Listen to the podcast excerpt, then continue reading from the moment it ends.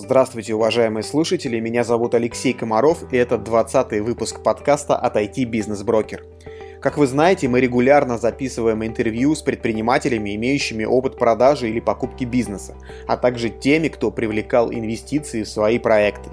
Вместе с нашими гостями мы погружаемся в детали и обсуждаем, как развивать бизнес в интернете, делать его привлекательным для инвесторов и готовиться к сделкам. Мой сегодняшний гость Владимир Кобзев, основатель быстро растущего сервиса курьерской доставки «Птичка». Мы поговорим о том, как устроена служба доставки без собственных курьеров и как привлечь деньги на развитие бизнеса у частных инвесторов. Каждый месяц Владимир публикует подробный отчет о состоянии дел в «Птичке» на своей странице Facebook и привлекает этим пристальное внимание аудитории. Сегодня мы обсудим, какие риски и преимущества получает бизнес от такой открытости. Встречайте Владимира. Владимир, привет. Привет, Алексей. Расскажи, пожалуйста, про птичку. Откуда начался этот бизнес, когда и какие стадии прошел до текущего этапа? Начался он с того, что я занялся вообще курьерской темой, как наемный сотрудник. Очень хорошо у меня все получалось. Сначала я занимался наймом курьеров вот, в компании достависта.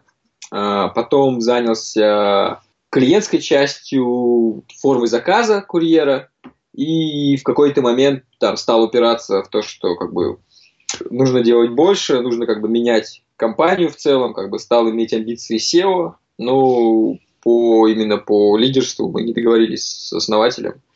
Вот, и в итоге разошлись, и я сделал свой собственный проект «Птичка». Когда это было? 27 января прошлого года у меня была там презентация представите, типа, вот, надо делать так. Я буду там SEO, доля будет такая, этих надо уволить, тех собрать, типа, принимайте решение. Вот. И чувак сказал, типа, нет. Я говорю, ну окей. То есть год назад, год и два месяца назад. А достависта, она при этом работает по такой же модели, как у тебя, или есть какие-то отличия? Ну, видишь, как бы тут в зависимости от как бы, места, с которого ты смотришь, да. Если ты совсем-совсем далеко, то, как бы, наверное, то же самое. То есть, если там конкретно основное отличие, например, в достависе фиксированная цена на доставку, птички цена зависит от маршрута. Да, вот такие вещи. В достависе, допустим, есть там диспетчерская поддержка по телефону. В птичке там достависе поддержки такой нет. То есть, может, есть чат на сайте только, то есть позвонить некуда. Вот такие нюансы. То есть, отличие как бы вроде бы вроде бы почти то же самое, но в каких-то ключевых моментах отличие серьезное очень, когда начинаешь разбираться. Окей, расскажи, пожалуйста, подробнее все-таки, как работает сервис, что происходит. Я скачиваю да, мобильное сервис, приложение. Сервис, приложений нет, для клиентов э, это веб-форма, просто веб. Ты, ты работает реально так. Ты гуглишь курьер Москва, видишь какие-то сайты, заходишь, там что-то где-то надо что-то там, короче, гемор, звонить, что-то там, закрываешь их все, оставляешь только нас, ну, там, где можешь сделать заказ сразу на сайте. Там, выбираешь первый адрес, второй адрес, смотришь цену, да, говоришь заказать, и тебе показывает телефон курьера. И дальше уже напрямую с курьером коммуницируешь. Это со стороны клиента. Если со стороны курьера, потому что, по сути, здесь как бы платформа, здесь два типа клиентов, да, потому что курьеры тоже наши клиенты, получается. Точнее, не тоже, а по, самом деле они и есть наши клиенты, потому что они нам платят деньги за доступ к заказам. Если ты хочешь быть курьером, ты ставишь наше приложение или телеграм-бота, регистрируешься просто, потом там куча разных там документов надо загрузить, тестов пройти, ты проходишь, проходишь, проходишь, а там а заказов все нет, доступа нет, потому что очень высокая конкуренция среди курьеров. И в какой-то момент тебе неожиданно приходит заказ, на него откликаешься, но ты оказываешься не первый, кто откликнулся. Потом второй, потом третий, а потом там через две недели после там регистрации куча ожиданий ты берешь заказ, едешь и работаешь. Вот так. Как вы оформляете курьеров? Есть какие-то договора с ними? Ну, это, по сути, оферта на сайте. То есть мы не, не наниматели, мы, как бы, как сказать, э, информационный сервис. Предоставляем им информацию о заказах за комиссию. А нужны ли вам какие-то разрешения на работу с людьми по аналогии с агрегаторами такси, у которых требуют, чтобы те работали только с лицензированными таксистами? Во-первых, такси – это вообще регулируемая тема, там лицензируется, как правило, она почти везде, да, с курьерской такой нет истории, да, отличие большое. А, во-вторых, проблема Uber, на мой взгляд, именно вот Uber, да, часто именно слово Uber говорят, связано во многом с пиаром, типа, мы сейчас Uber придем и всех весь мир захватим. Реально одновременно с Uber работает там десятки компаний, гораздо больших Uber, допустим, в той же России, с такой же темой, и всем на них как бы пофиг. То есть это какая-то ошибка такая в пиаре, э, то есть которая как бы вот как сказать, люди даже не знают, что ничего не нарушает, но хочется докопаться. А когда хочется докопаться, докопаешься. В итоге во Франции там директор Uber посадили в тюрьму, хотя реально ничего не нарушил. Просто там общество такое, как сказать, а, социалистическая страна, а, относится к Америке как что на них влияет, типа, культурно, и защищаются от них. И от Uber они вот защитились вот так агрессивно, потому что там еще очень большой лобби таксистов. Поэтому это мне кажется, эта тема, она лежит больше в плоскости именно такой политической, скорее, именно как культурно-политической плоскости. Вот, именно в такси. А, вот у нас и, и по закону, и по всему тут все нормально, у нас юридически вся схема выверена, то есть э, просто такого нет места для этой претензии, потому что очень много аналогичных схем, которые там вполне себе отлично работают. Там. То есть также можно, например, потребовать в Авито, чтобы все продавцы там, не знаю, товаров работали там продавцами. Окей, а деньги э, курьерам платите вы? Получаете от клиентов, платите вы? Сейчас пока работает только нальная схема, безнальная в запуске. Клиент платит курьеру наличными, а мы получаем от курьера комиссию, которую через эквайринг нам, нам на расчетный счет там ложит, через банковский эквайринг. Ну, то есть, получается, у них прямые расчеты у клиентов с курьером, и вам, по сути, уже не важно, заплатил курьер налоги с этих денег, не заплатил, это не ваш вопрос. Да, да, все верно. Окей, как вы решаете вопрос сохранности грузов? Вообще, как, какого уровня товары, грузы проходят через вашу курьерскую систему? За какие деньги? Сохранность грузов, она решается как бы стандартным путем, как у всех там, не знаю, логистических операторов, а, через объявленную стоимость. А, для сравнения, там, вот там опять удивлялись ребята, что там в DHL, допустим, там полтора процента там, по какому-то виду отправления, там объявленная стоимость комиссия, там, да, а у нас 0,8 процента. То есть в целом вот такая Uber как бы модель, она дешевле с точки зрения рисков, потому что у тебя одно ребро, у тебя нет каких-то там промежуточных этапов, и вероятность там потери по ссылке сильно меньше, как бы суммарно, и поэтому объявленная стоимость у нас меньше, причем мы половину объявленной стоимости отдаем курьеру, то есть реально мы себе берем 0,4%, а, а половина, как бы, условно говоря, это повышение качества, типа там, за счет того, что проверенные курьеры там, ну, в общем, вот какой-то скоринг над ними работает. Вот, получается 0,8% у нас сейчас ставка. И, соответственно, если ты застраховал, то в случае просто объявления, факта, что ты заявляешь, что ты потерял, мы тебе компенсируем. Вот и все. Окей, ну то есть э, какой-то страховой компании у вас нету на контракте, эти, эту страховку на самом деле осуществляете вы? Да, но только слово страховка, видишь, она как бы, ты, ее лучше не употреблять, потому что это объявленная ценность, да. Страховая компания, как бы, она непонятна, где в каком месте тут нужна, потому что компетенция такая, как бы, как сказать, достаточно мы видим все данные, мы хорошо можем все это скорить, и поэтому нам проще самим это все вычислять, да. Окей, ну давай на реальном примере, чтобы все-таки понятнее было. Происходит да, потеря айфона. Да, давай реальный пример. Допустим, ты отправляешь iPhone, iPhone, iPhone, стоимость которого 50 тысяч. Если ты будешь отправлять его в Почте России, там объявленная стоимость 3,5%. Это там, допустим, заплатишь там 200 рублей, допустим, за посылку, допустим, и еще 1750 за страховку в Почте России заплатишь. Ну, то есть ты декларируешь его реальную стоимость в этой почтовой накладной да, и платишь 3,5%. Да. И этим гарантируешь себе возврат этих 50 тысяч. iPhone вполне может потеряться на Почте России. А, а, в, России, а в птичке ты заплатишь, э, получается, 400 рублей. Вот. И этим ты гарантируешь, что, что iPhone не потеряется, да. То есть и там, и там, и в Почте России, и в птичке возврат 50 тысяч рублей, в случае чего будет. Да, Окей. А расскажи какие-нибудь реальные кейсы из практики, когда ты выплачивал деньги за какие-то потерянные товары. Вот в финансовом отчете, который я там опубликовал по итогам марта, там видна цифра расходов, там, э, по-моему, 55 тысяч рублей на компенсации. То есть в марте, праздники, как обычно, пик таких случаев, потому что в празднике резко э, скачок спроса заказов, да, э, по курьерам там более сложно в этот момент их там подобрать хороших, мы эти риски осознанно несем, то есть, в принципе, главная доставка осуществлена. То есть, большинство потерь, они связаны не с потерей товара, они связаны с ликвидностью того, что курьер берет с получателя деньги. Допустим, 20 тысяч рублей за посылку. Курьер, доход которого там 25 тысяч рублей в месяц, да, там, получает деньги 20 тысяч рублей себе на карман. И ему надо их там отправить получателю обратно. И вот это вот самая рисковая ситуация. И это основные потери вот именно этих потерь было приблизительно 50 тысяч рублей за март. И мы всех там и компенсировали заявленные. И было еще два случая, э, которых там человек не застраховал. И там мне угрожали там ФСБ, Роскомнадзор, там куча всего еще. Там такая более-менее регулярный диалог. Вот, есть мы придумали, как его решить. Вот. Потому что тут дело даже не в, не в математике экономики сервиса, а скорее, в психологических каких-то таких моментах, вот, которых мы принципиально не стали ничего компенсировать, но сейчас политику будем менять. То есть, вот. подожди, у клиента есть возможность э, выбрать, страховать или не страховать э, груз, Конечно, и, соответственно, платить знаем. или не платить эту комиссию, верно? Да, мы же не знаем, э, что там, да, какого рода ценность там у тебя. Мы не можем там все заказы страховать на 100 тысяч рублей или там на ноль. Нам, вот. Поэтому вообще, это, конечно, в том-то и дело, что видишь, какой момент, что часто для людей это контринтуитивно. Почему я должен страховать? Типа, вот, типа, берите сами, там, страхуйте, потому что мы же не знаем ценность. Им, а, как бы, от ценности зависит сильно логика системы. Вот, поэтому страховка это там такое место, где пользователю нужно самому что-то сделать. От, от интерфейса действительно зависит. Может сделать его там незаметным, допустим, случайно. И вот и возникает такая дискуссия с клиентами, типа там видел, не видел, там понял, не понял. А как вы отрабатываете эти случаи дальше? Вот курьер пропал с деньгами или с каким-то ценным грузом, что вы дальше делаете? В милицию идете?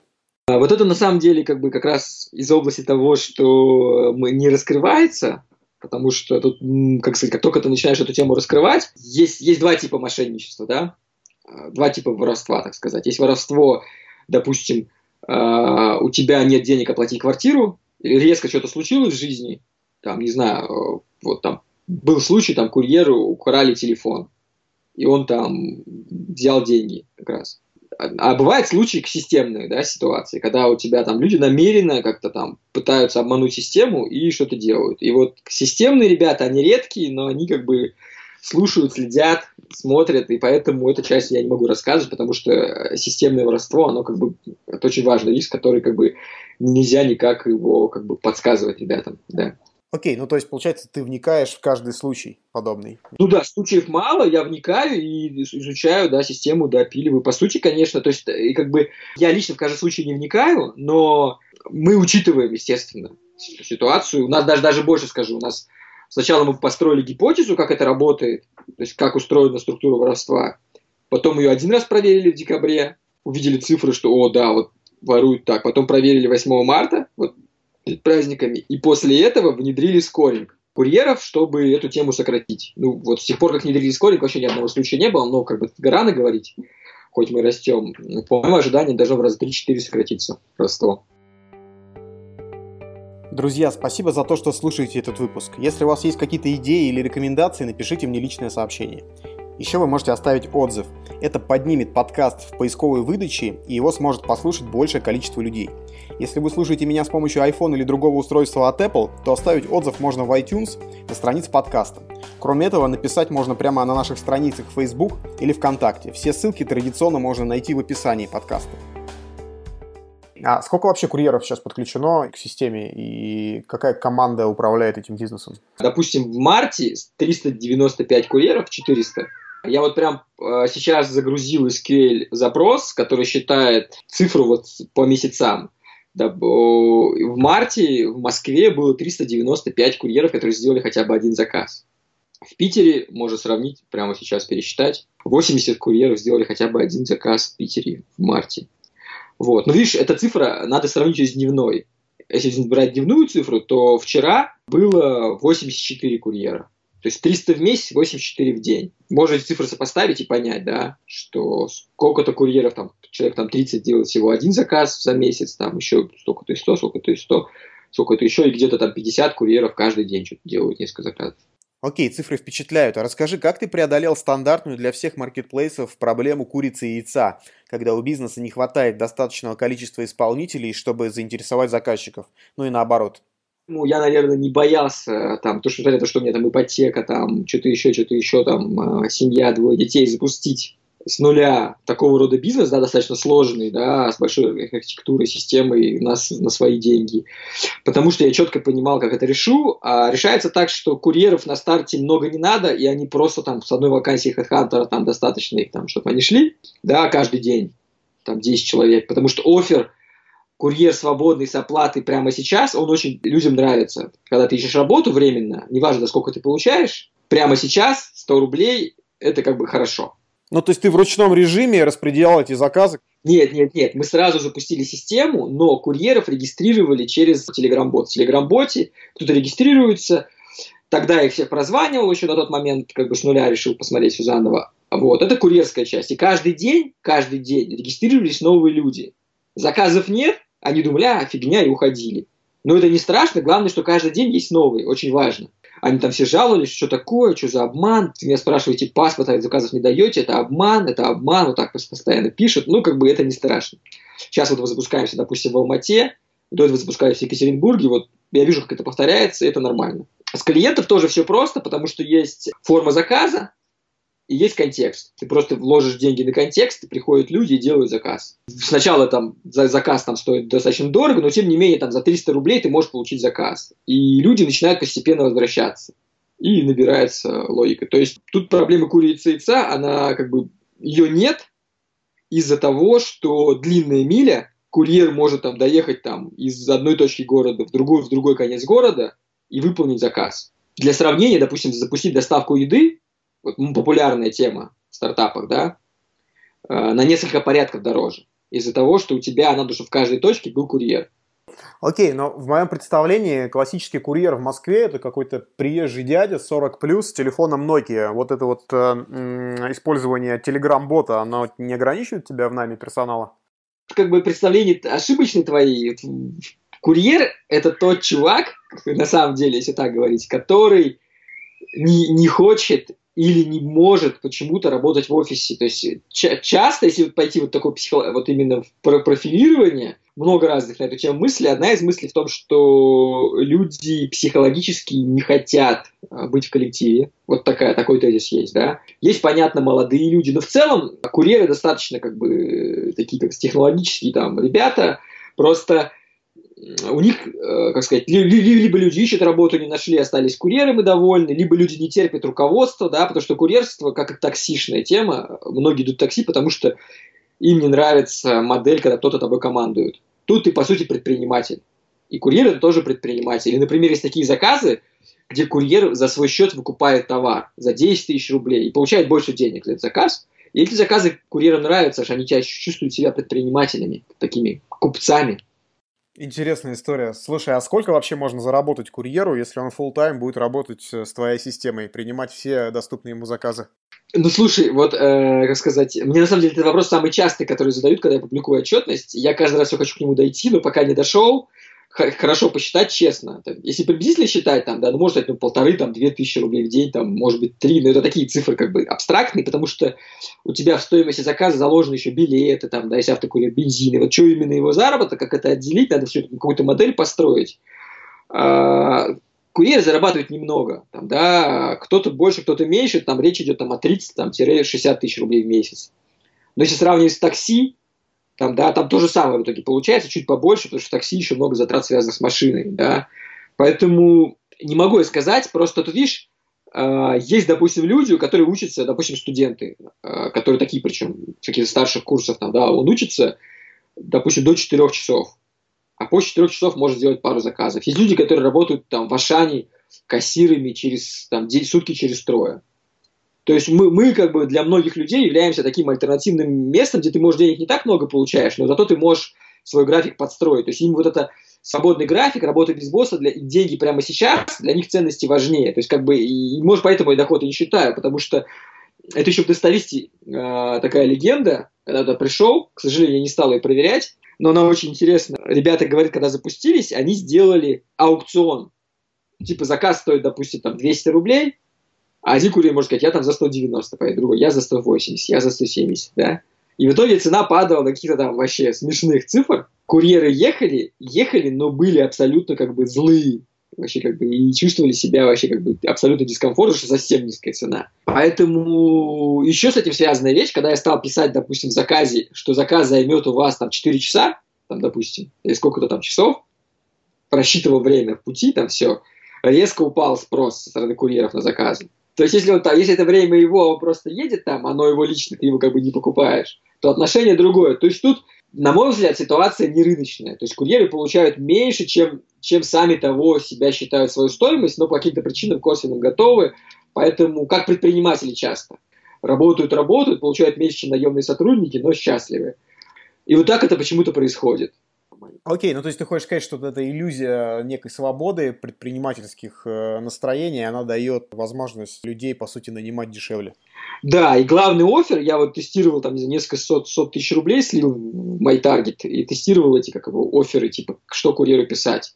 И значительным отрывом победил тема неожиданно. Вот у меня, собственно, сейчас название приложения везде «Работа без босса». А давай по, про клиентов немножко поговорим. А, давай. Какой процент клиентов возвращается к тебе после первого заказа? Около 30% делают второй заказ. Кажется, это немного для такого сервиса.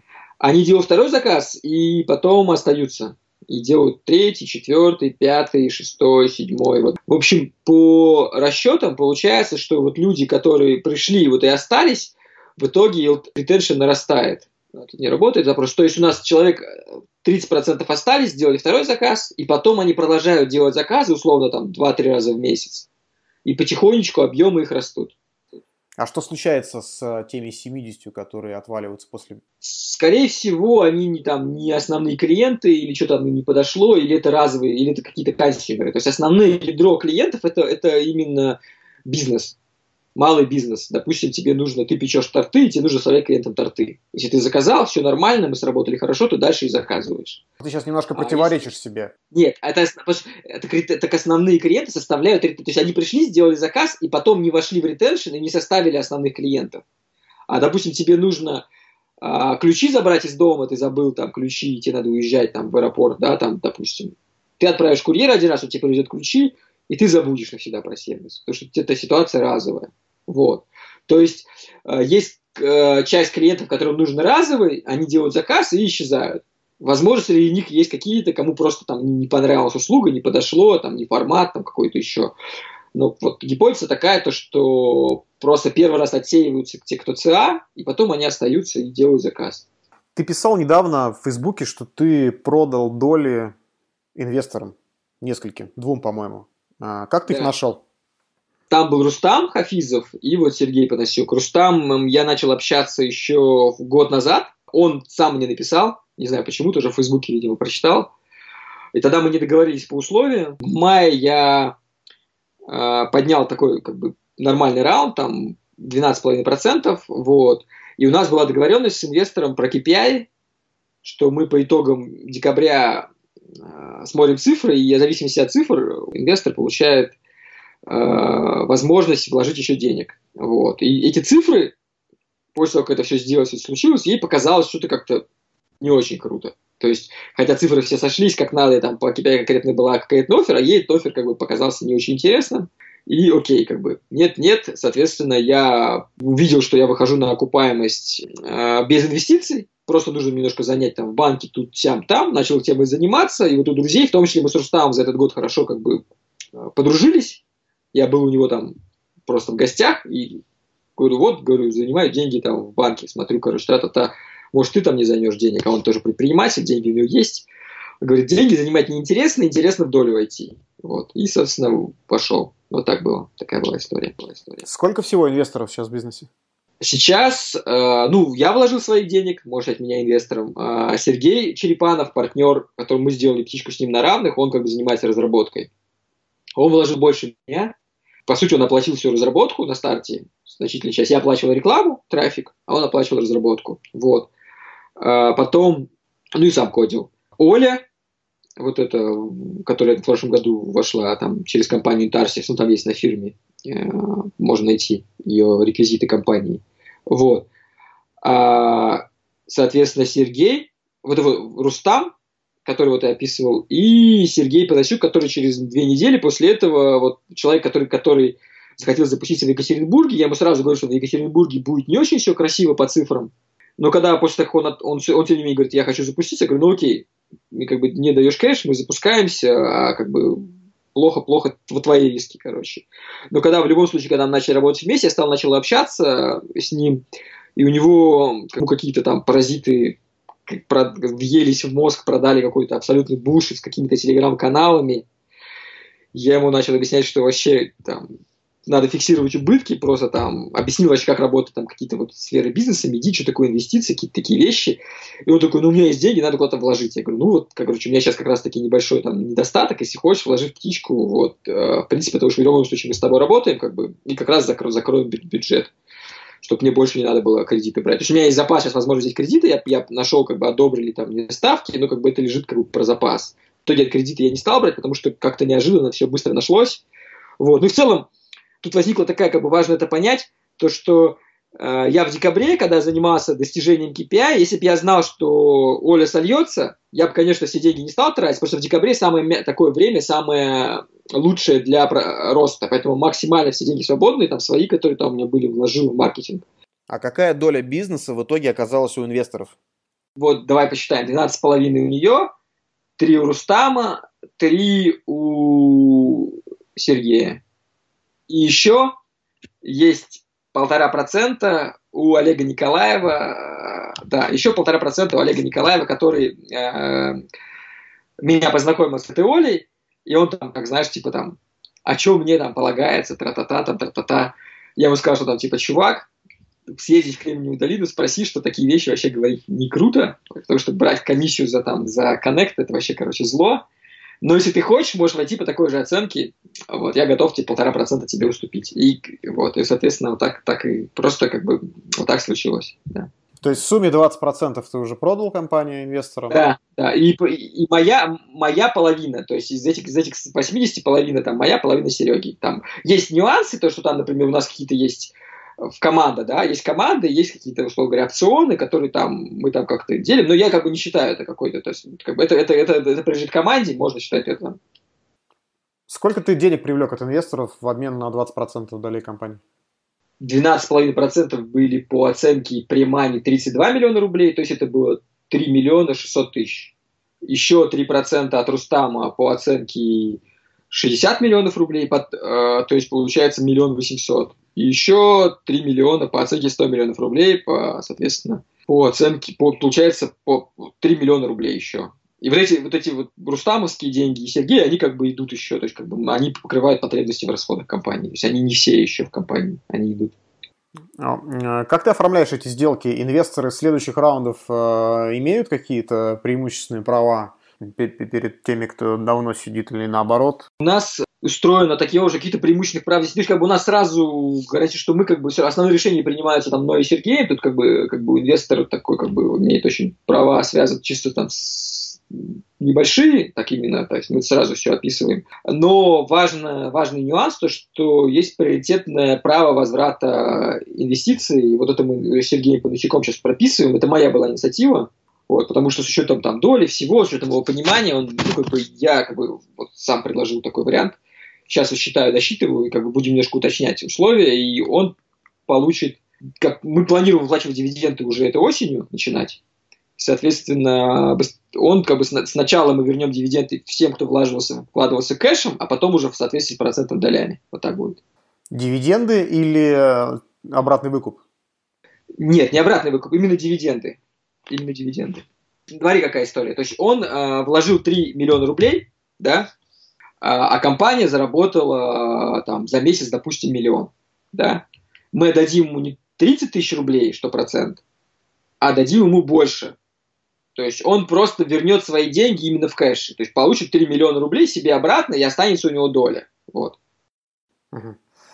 Окей. А, хорошо. А почему ты решил привлекать деньги у частных инвесторов и не обратился в какие-то венчурные фонды? Как бы я делаю стартап не первый раз, несколько раз до этого делал, и, в принципе, более-менее уже понимал, что, скорее всего, так и будет. А, фонды, не знаю, и в, и в России, и в мире в целом, на мой взгляд, такая проблема, они как-то... Там очень много игры. Игры бизнес, а не реального бизнеса. Допустим, там, там вот только что общался с фондом, у нас чек от полмиллиона до двух. Я говорю, ну мне не надо полмиллиона, как бы, как бы он такой, ну, есть, а другие фонды, которые дают, допустим, меньшую, меньшую сумму, они хотят большую долю, да, то есть, как бы, они привязывают стоимость компании к потребностям в деньгах. Это как бы то же самое, что привязывать, не знаю, скорость, как бежит человек к его аппетиту. Да, толстый быстрее бегает. То есть, какая-то вот такая, то есть логика, типа, я, я не знаю даже, как, как, чем мне на нее ответить. Ну, То эта есть... логика объясняется на самом деле достаточно просто. Я тебе по секрету расскажу. Просто у фондов есть определенные косты на содержание их административного аппарата, менеджеров, руководства. Понимаю, да. И именно из этого следуют чеки и проценты, доли и все остальное. Да, это я все понимаю, как бы, но я же не, как бы, не понимаю. Вот именно, а мне, как бы, их, их административный аппарат содержать вообще неинтересно. Как бы, да, и вообще мне неинтересно работать с административным аппаратом, потому что мне интересны как бы сильные партнеры, да, когда ты общаешься с человеком, который как бы вообще у него структура мотивации, то есть как бы, если, одно понятно, когда там общаться, допустим, с собственником фонда, там, да, допустим, там, не знаю, там, который как бы хотя бы как-то мыслит по-другому, а когда ты общаешься с каким-то менеджером, который просто какой-то, во, пишешь ты фонд, он просто, пришлите презентацию, ты думаешь, блин, что тебе презентацию, что ли, делать? Ну, вот какую-то такую вот по какой-то модели. То как бы, то есть какая-то какая игра. То какой смысл делать презентацию, когда ты можешь заниматься бизнесом?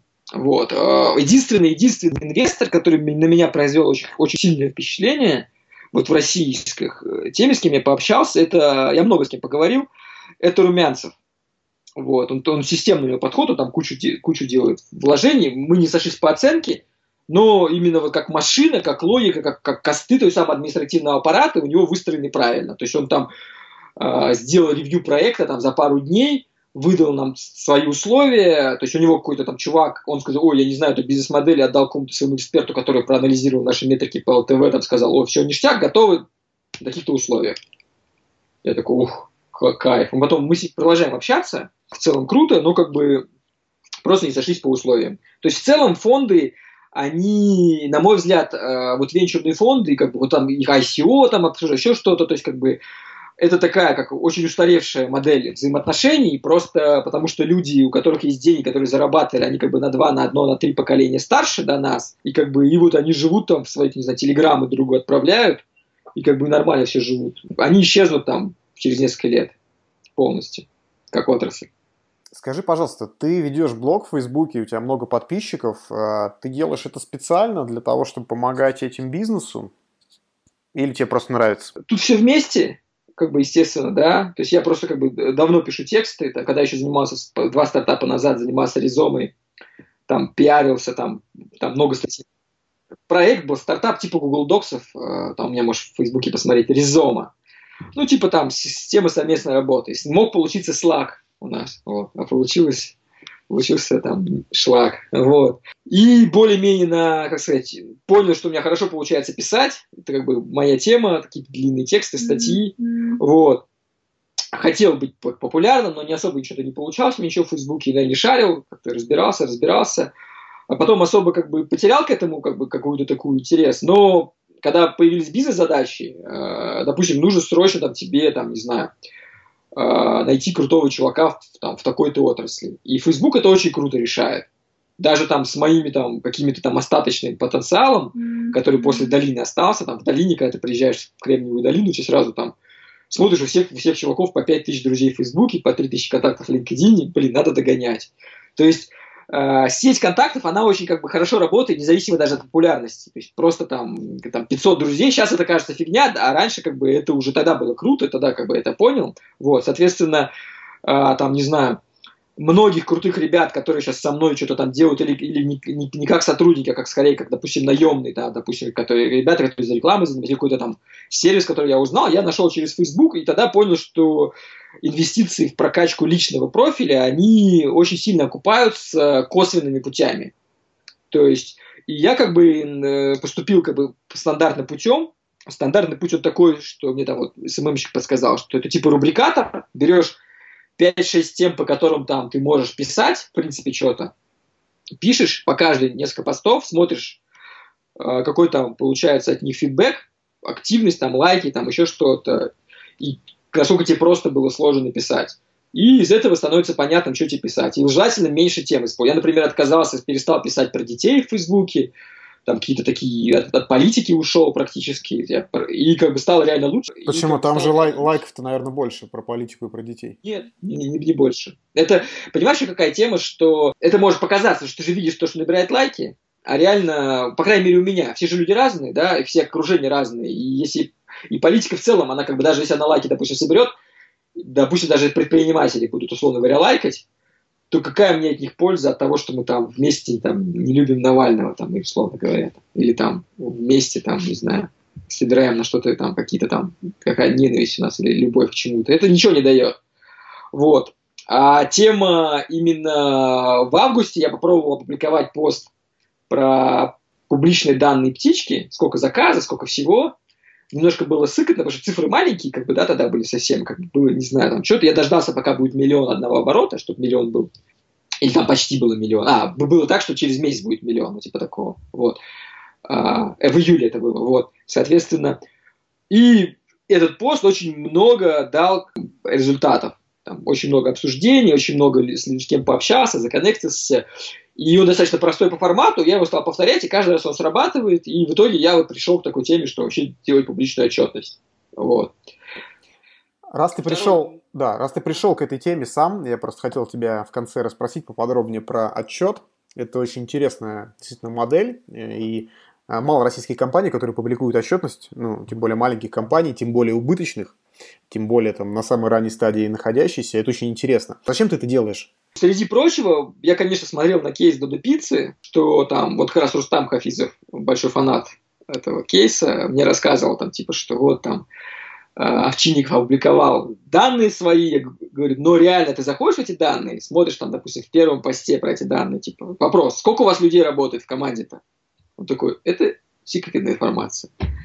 То есть, с одной стороны, отчет публичный, а с другой стороны, реально э, вот каких-то таких данных, которые можно, условно говоря, украсть, и как бы нет. Поэтому рисков здесь нет, и якобы это меня успокоило потихонечку. Зачем я это делаю? Потому что, вот как, как я уже и говорил, да, во-первых, это там пользуется спросом, людям это интересно, это интересно крутым чувакам, и это, по сути, это такой выход, более ранний выход на IPO. Ты, ты даешь экспертному сообществу возможность как бы там э, контролировать твою компанию, какие-то там вопросы задавать. Допустим, там видят расходы на наши сервера, там несколько чуваков разных, там хостеров что-то написали, предложили, кто-то подсказали, там, там видят там про смс там. То есть это дает, э, и плюс еще тоже важный момент, который вот тоже, еще одна сторона, с которой к этой пришел, э, есть такая тема, как отзывы на сайте доверие к ним в целом низкое вообще во всех видах бизнеса, потому что отзывы на сайте легко подделать. Да? Там, или оставлять только те, которые положительные. Публичная отчетность, на мой взгляд, хорошо заменяет их, потому что то, что там у тебя, условно говоря, есть тысячи заказов, это уже как бы говорит то, что ты как бы живой бизнес. И у меня вот как бы давно думал, как-то надо делать раздел отзывы, и там был на форме заказа, там вот эта ссылка отзывы, надо думал ее сделать, что-то как-то с ней. И в итоге вот туда как раз публичная отчетность, она отлично смотрит. Сейчас она прям для всех клиентов видна. Одно дело в Фейсбуке публиковать, да, это фигня. Реально гораздо более важно аудитория, которая, которая, за которую я плачу деньги. За каждый клик я плачу там 30 рублей, условно говоря. И вот эти люди, что они видят, да, перед собой, как форма заказа и публичная отчетность. Это для них делается документ, просто я его продумал и как бы прокачал его через Facebook. Тебя дополнительно мотивирует эта история с отчетом? Вот, допустим, ты сейчас опубликовал март, а если в апреле у тебя снизятся показатели ну, сильнее, чем ты ожидал, например, а для тебя это будет проблемой? Сложный вопрос, но многие говорят, типа, ты публикуешь, пока растешь, а перестанешь расти, перестанешь публиковать.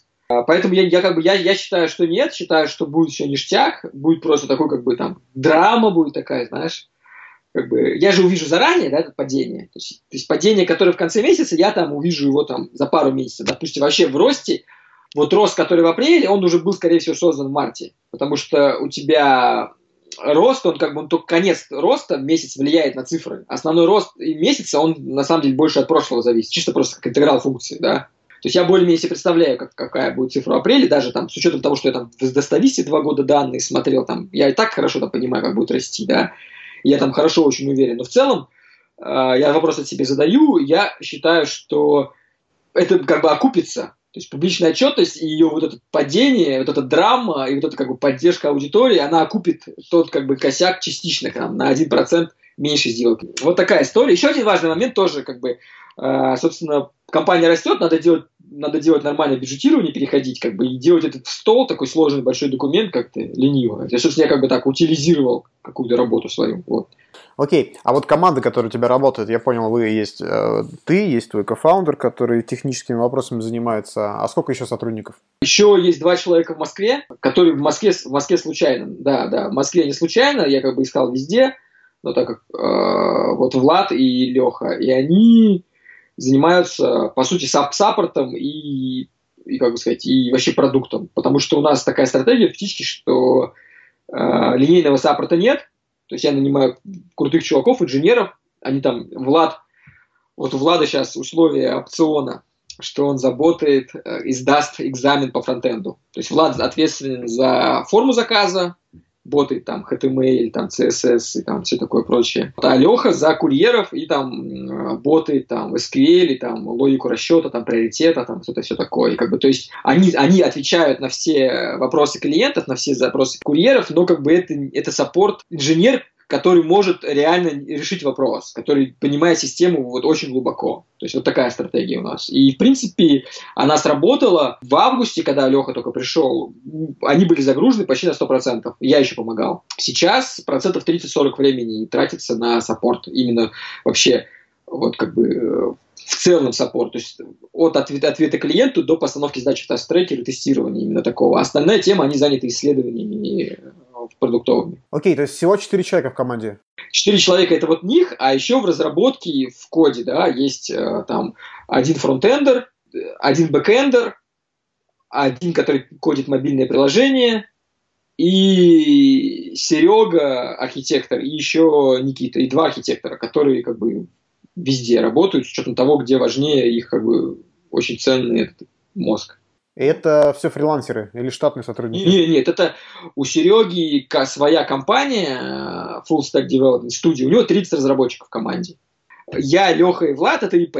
И мы платим себе как ИП, как какие-то услуги, там они указаны, там управление продуктом, что-то кого. Ну просто, видишь, э, вот тут как раз-таки те места, которые вот э, стоят, не стоят. Я, мне сейчас, например, написали чуваки, тоже стартап в принципе, можно говорить, мой город, есть такой стартап, говорят, типа, тоже хотим публиковать отчет, то есть, а как ты вот это сделал, как ты вот это сделал, как ты вот это сделал.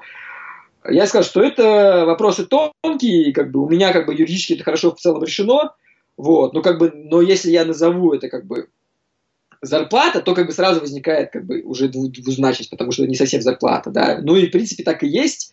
Это не зарплата, потому что там из месяца в месяц там по нашим условиям зарплата меняется, там а, оплата да, труда. То есть это не какой-то не оклад, ничего, то есть это ближе к реальному бизнесу. Вот. вот то, что делают и Леха, и Влад. Соответственно, а у Сереги я просто оплачиваю всю разработку Сереги. В данных сейчас конкретно это оплачивает Рустам, его как бы часть вот он оплачивает там разработку, а Серега сам внутри компании там, на самом деле я честно не знаю, как бы, но, но мы на мы на юрлицо платим. Окей, как вся команда относится к публичной отчетности? Все одобряют этот процесс? Понимаешь, какая история, что там в этом разделении, разделении нашей компетенции мной и Сергея, Сергей, как бы он, ему интересно как бы кодить там и читать про архитектуру баз данных, как бы он там, ему нравится циферки смотреть, как бы, а какие-то риски он тут как бы не знает, он там мне доверяет. Я как бы про риски тоже в юридических слаб, и там вот сконсультировался перед публикацией там с разными там парочкой там налоговых экспертов и юристов. Мне сказали, что вот это измени, вот это, вот это убери, а вот остальное оставь. Нормально все, не парься. Окей. Очень интересно. Я думаю, что все больше и больше компаний будут перенимать твой опыт. Да, я сейчас готовлю в топовое издание, потому что, как мне написали журналисты, типа, очень классная тема, я там будет пост. И как раз я вот сейчас еще раз проговорю и хочу написать, почему, и могу сейчас кратко озвучить тезисы, когда это нужно делать и почему. Первое, что вот неочевидно стало, было, вот я сейчас для себя понимаю, это важно, что у тебя продуктовый бизнес. То есть, когда у тебя бизнес не какой-то там, какая-то лавка из пяти разных, там, и сапоги чиним, и там, и пироги печем. Это как бы какая-то финансовая история, которая вот э, непонятная вообще как бы и неинтересная. Основная идея, когда ты можешь раскрыть в отчете структуру добавленной стоимости. Потому что реально люди его читают, чтобы понять добавленную ценность. Фундаментальная ценность это, это раскрытие добавленной стоимости своей. Вот у меня сейчас плохо она раскрыта. Я... За счет чего ты зарабатываешь деньги? Маржу твою, правильно? Что ты даешь рынку? Да, да, да. Вот такие. Вот это у меня просто плохо раскрыто, это надо сделать лучше. Следующий отчет я попробую переделать. Я бы сейчас это понял. Вторая тема – это действительно то, что ты планируешь быть очень большим. Если ты планируешь очень быть большим, то как бы амбиции большие. Бессмысленно там пытаться строить серые схемы там, зарплатные да, сотрудников. Или, по крайней мере, нужно заранее знать, как они решатся и можно сразу писать, ты же не сдаешь отчетность, налоговую отчетность КПМГ, там, да, какую-то там аудит.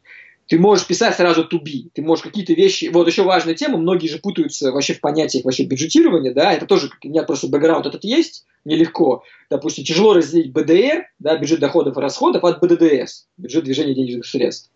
И как бы если ты будешь сразу делать нормальный БДР и БДДС, то просто даже почитать эти цифры, нужно, чтобы нормально их там сопоставить, нужно там какую-то сложную структуру данных сделать, да.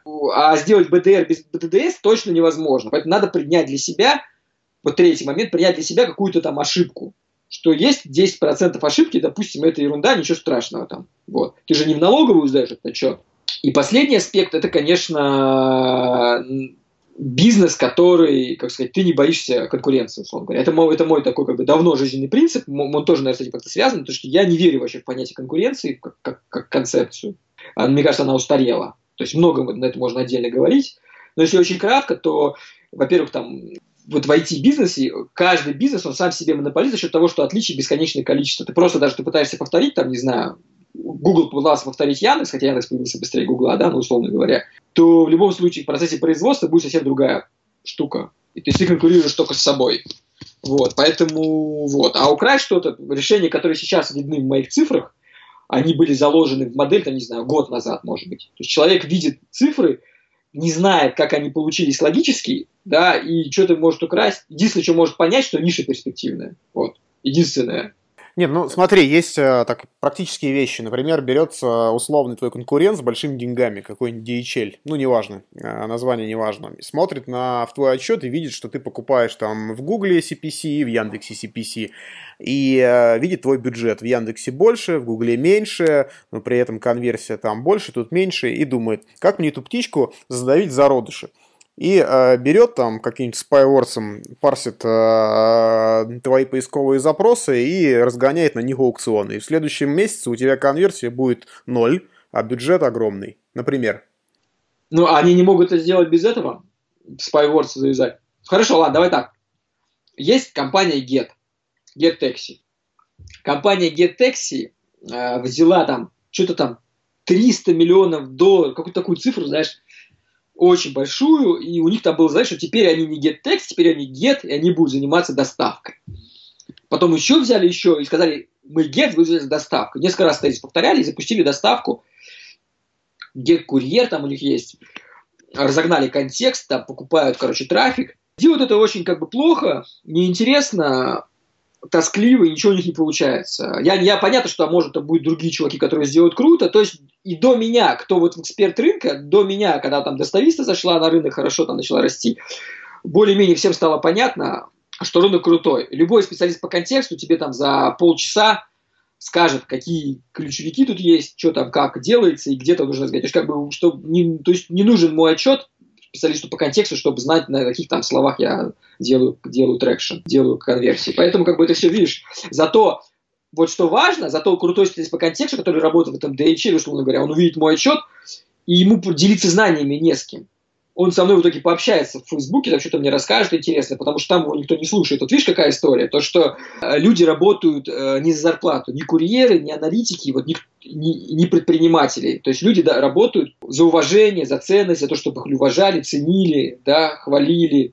И вот там все, я уверен, что все сотрудники достависты, например, читают мою отчетность. И там, если там, даже если они там ничего не говорят, они про эту тему думают и как бы что-то, может, скажут ценное, додумают для себя, как бы. Я крутого чувака, вот этого вот, контекстщика, к которому вот они пришли, я его захарю первый. То есть он попадет не в DHL, а ко мне. То есть у меня вот это у стандарты отчетность, они задают уровень, естественно. Ну, в общем, ладно, это долгий тред. В общем, можно, конечно, бояться конкурентов, да, да, Mail, вот, я бы, вот кого бы я точно боялся, да, это вот Mail.ru. Это действительно тигр рынка. Вот смотришь, на стартап запускает Яндекс, Яндекс здоровье, там, та-та-та-та-та-та-та, и ничего нет та-та-та-та-та, и ничего нет. А, а, а ю, там, допустим, Mail.ru запускает клон Авито, называется Юла, да, и у них все ништяк, все получается. Причем они объявляют об этом уже потом. То есть они запустили тихонечко, изучили, без всякого пиара. Я вполне верю, что там команда в Mail может повторить птичку. Вот вполне верю. Но также я знаю, что мы, топ-менеджмент Mail.ru владеет там частично там, миноритарно доставистой, знает все данные и как бы хотели бы, давно как бы открыли, да, и как бы э, так, может, у меня будет шанс там с ними кооперироваться. Зачем им открывать, если они меня знают, и мы с ними договоримся. Владимир, спасибо большое. Порекомендуй, пожалуйста, напоследок какую-нибудь книгу или фильм, который тебя в последнее время вдохновляли? Э, я очень мало читаю и смотрю фильмов. Книгу я порекомендовал бы Think Fast and Slow Канемана. Мне Миша Александровский, основатель достависта, дал почитать. Очень крутая книга про социнженерию, которая очень много как раз птички как, как люди принимают решения. Знаю, как «Думай медленно, решай быстро», и уже в переводе содержится очень большая ошибка. То есть книжка про то, про два типа мышления, про интуитивное мышление, которое быстрое и мгновенное, и про критическое мышление, которое очень медленно имеет свои ограничения, и просто как они между собой соотносятся, и как из-за этого возникают разные когнитивные иллюзии, искажения, ошибки принятия решения, там, искажения там, ценовых ожиданий, всякие такие экономические штуки. Нобелевскую премию получил Канеман за, эту, за это исследование, как, про которое написано в этой книге Нобелевской премии по экономике. Кино не знаю, какое смотреть. а, вот, я порекомендовал посмотреть мультик по книжке э, для, для родителей, да. Э, We are going on a bear hunt. По этой книжке есть мультик английский очень классный. Там реально можно прослезиться. Окей. Спасибо тебе большое. Удачи тебе и птичке. Счастливо. Друзья, спасибо, что дослушали до конца. Я надеюсь, что этот выпуск был интересным и полезным для вас. Жду обратной связи. Вы можете написать мне сообщение в Facebook или оставить отзыв на странице подкаста в iTunes.